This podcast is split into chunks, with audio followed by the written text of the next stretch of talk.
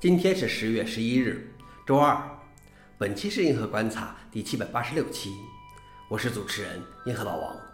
今天的观察如下：第一条，ISC DHCP 服务器停止维护；第二条，VirtualBox 7.0正式发布；第三条，超过四成的电脑仍然无法升级到 Windows 十一。下面是第一条，ISC DHCP 服务器停止维护。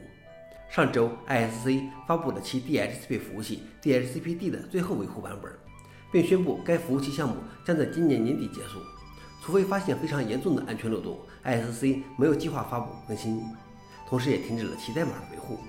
发布于1997年的 ISC DHCP 是一个动态主机设置协议的服务器程序。ISC 结束这个项目是因为它不是为可测试性设计的，修改代码的风险非常高，因此过去几年已经很少修改代码 ISC 也发布了新的名为 K 的 DHCP 服务器作为替代。消息来源：ISC。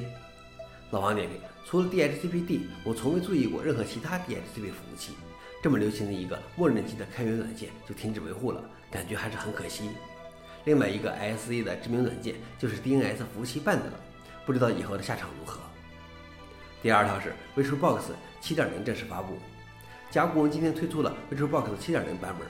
引入了诸多改进，最值得关注的改进是支持虚拟机完全加密运行，包括加密配置文件以及已保存的状态。不过加密仅支持通过命令行界面解开。此外还支持管理云端虚拟机，支持导 DirectX 十一 3D 加速，支持安全启动等等。上一个大版本的 VirtualBox 6.0是2018年推出的。消息来源：VirtualBox。老王点评：我觉得甲骨文还值得称道的开源贡献之一就是 VirtualBox 了。还好还在继续推出大版本更新。最后一条是，超过四成的电脑仍然无法升级到 Windows 十一。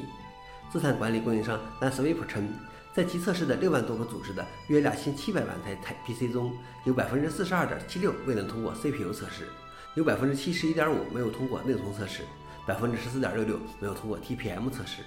研究还发现，Windows 十一采用率正在提高，在百分之一点四四的计算机上运行，而在一月份只有百分之零点五二。另外，在被调查的商业设备中，约有百分之四点八二的设备运行的是没有完整支持的操作系统，百分之零点九一的服务器的操作系统已经报废。消息来源：Register。老王点评：不如把这些不能升级的电脑装上 Linux 吧。想了解视频的详情，请访问随附链接。好了，以上就是今天的硬核观察，谢谢大家，我们明天见。